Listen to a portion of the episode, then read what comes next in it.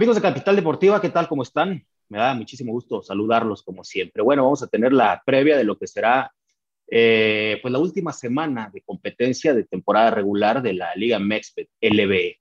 Hay situaciones interesantes porque de los siete equipos, los siete aún tienen posibilidades de postemporada. Digo, hay unos que más alto, hay unos que, que menos, como el, el caso de los manzanos de Cuauhtémoc. Y además también bueno, pues vamos a estar repasando los dos juegos que tendremos en televisión abierta para esta semana, iniciando este miércoles y también el viernes. Le doy la bienvenida a Fernando Domínguez para analizar la situación eh, o todo el panorama, más bien dicho, de los siete equipos en campaña regular. ¿Qué necesitan para meterse a la postemporada y qué ya no necesitarían algunos? Así que, Fernando, bienvenido, ¿cómo estás?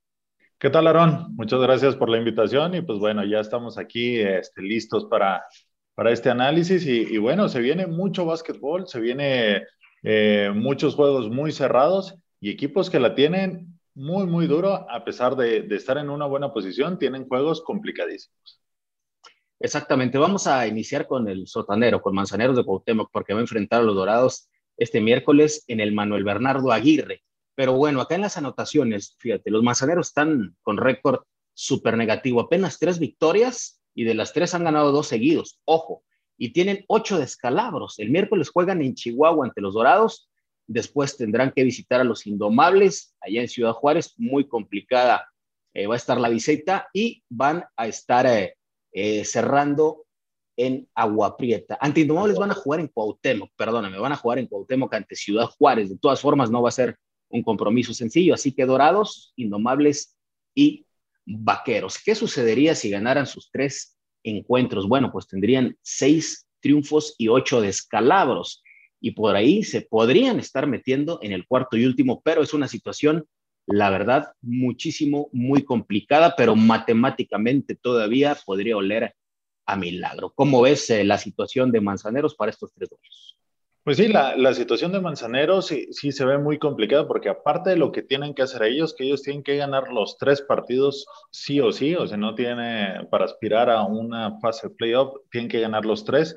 Dependen de lo que hagan los demás equipos, dependen de lo que haga Vaqueros, de lo que haga Apaches, eh, para poderse colar por ahí y de lo que haga el propio Cerveceros de Maki, ¿no? Entonces, pues no la tiene nada fácil. Matemáticamente hay probabilidad, pero lo veo, lo veo complicado. Pues sí, exactamente. Ahora sí que como se diría en el béisbol de las grandes ligas, el número mágico para Manzaneros es tres. Y todavía tener que esperar.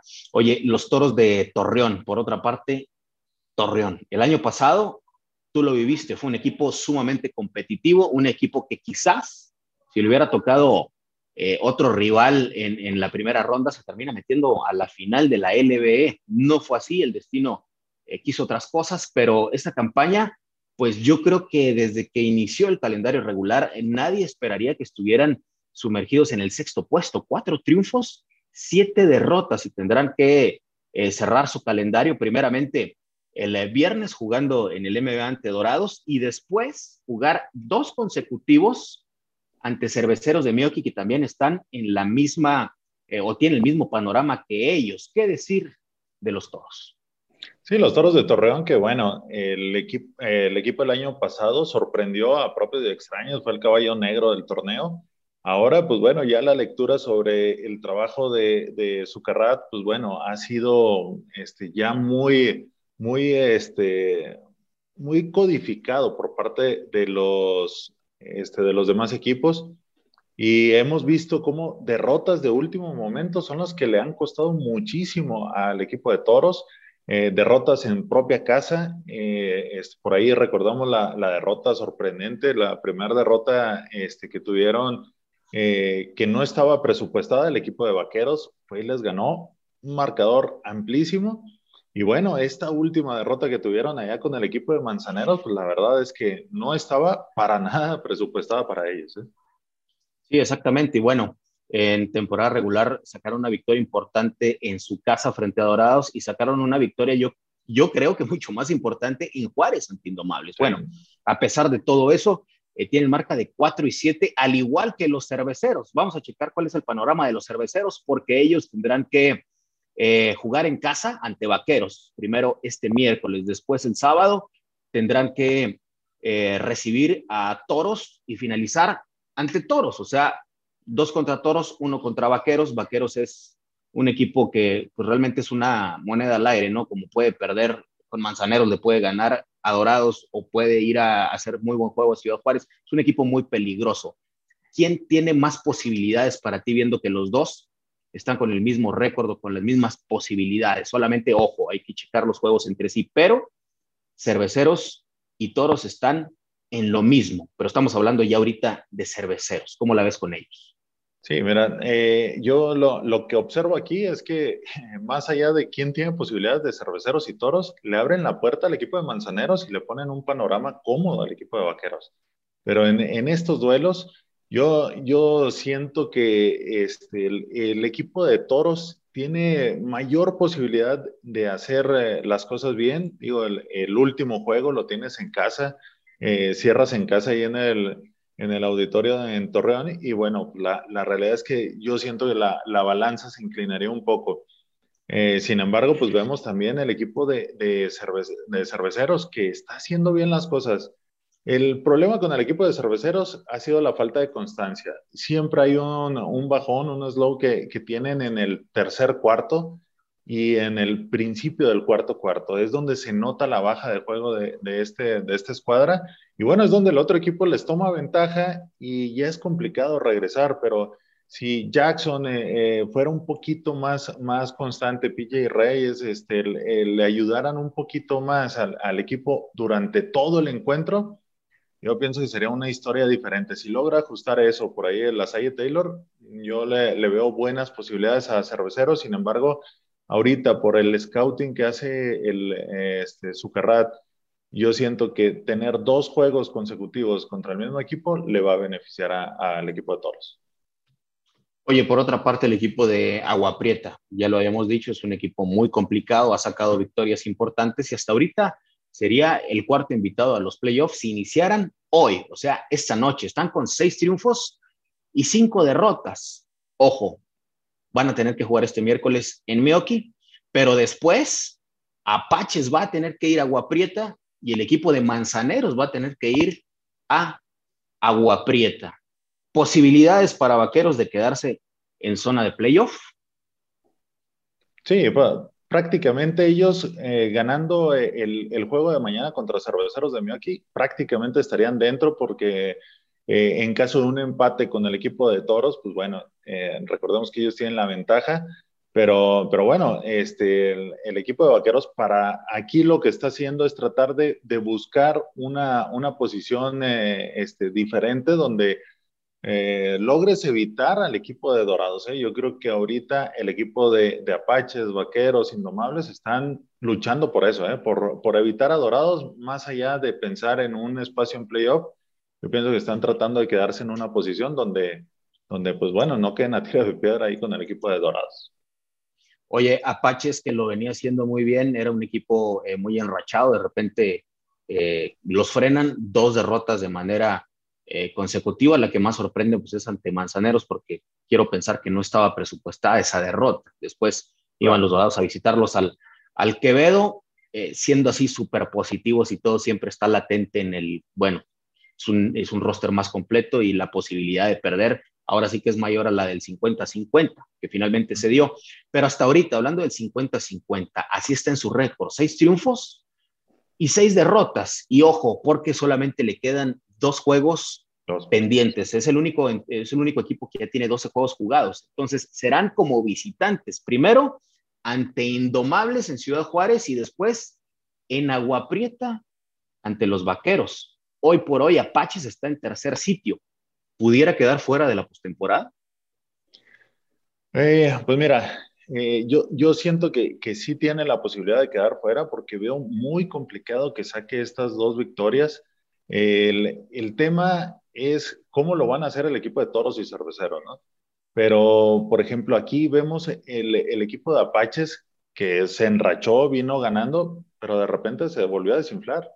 Eh, el, este Orlando Méndez y Ricardo Calatayud no han estado reportando con el equipo alguna enfermedad, han, este, han comentado.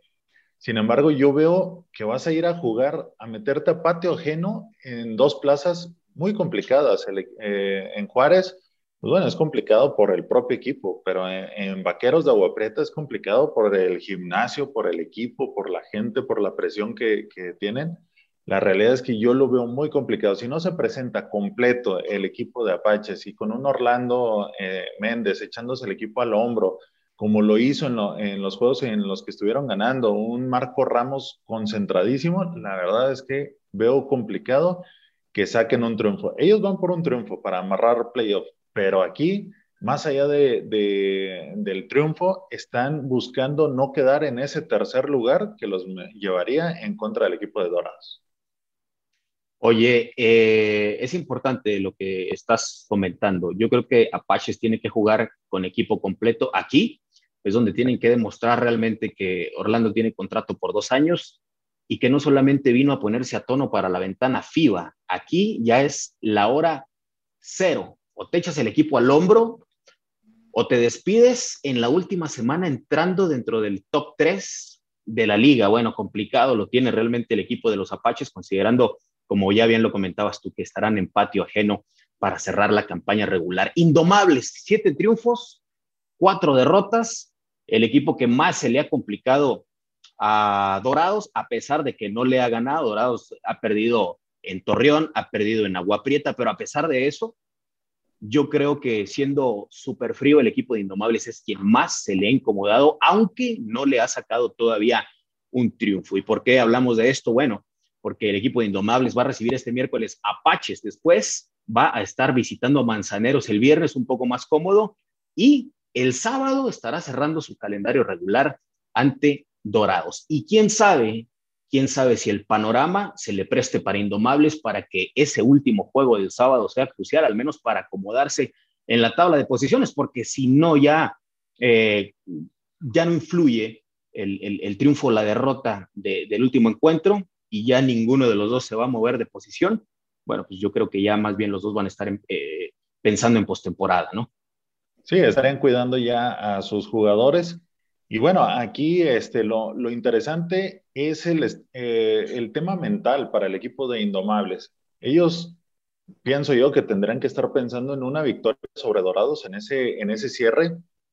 Sí o sí, no, no hay más, porque si no, te estás poniendo con una losa encima de tres derrotas contra el equipo de Dorados y de qué forma han sido las primeras dos, ¿no? este, sacando la casta por ahí del equipo de Dorados, eh, eh, Jorge Gutiérrez tiene que ir por ese triunfo, porque si no, mentalmente se le complicaría lo que viene, porque invariablemente, indudablemente, se van a enfrentar en la fase final. Eh, si todo se da como, como esperamos que queden en el 1 y 2, se enfrentarían en la, en la fase final. Entonces, el tema mental es complicadísimo. Yo siento que Indomables tiene que ir a sacarse esa espinita. Y por otra parte, bueno, pues Dorados, que ha sido el, líder de la tabla desde el principio, eh, ocho triunfos, dos derrotas. La verdad es que ha sido un, un récord que, o sea, cualquiera que, que, que, lo piensa, ocho y dos, dices, bueno, pues estás dominando por mucho, pero le ha costado sacar varias de las victorias. Entonces, ese 8-2 no es tan sólido quizás como muchos lo, lo, pensarían. Va a cerrar el miércoles recibiendo a los manzaneros de Cuauhtémoc. El viernes recibe a los toros de Torreón, que vendrá a jugar con todo por, por, por, eso mismo, porque busca todavía la posibilidad y la chance de meterse a la postemporada.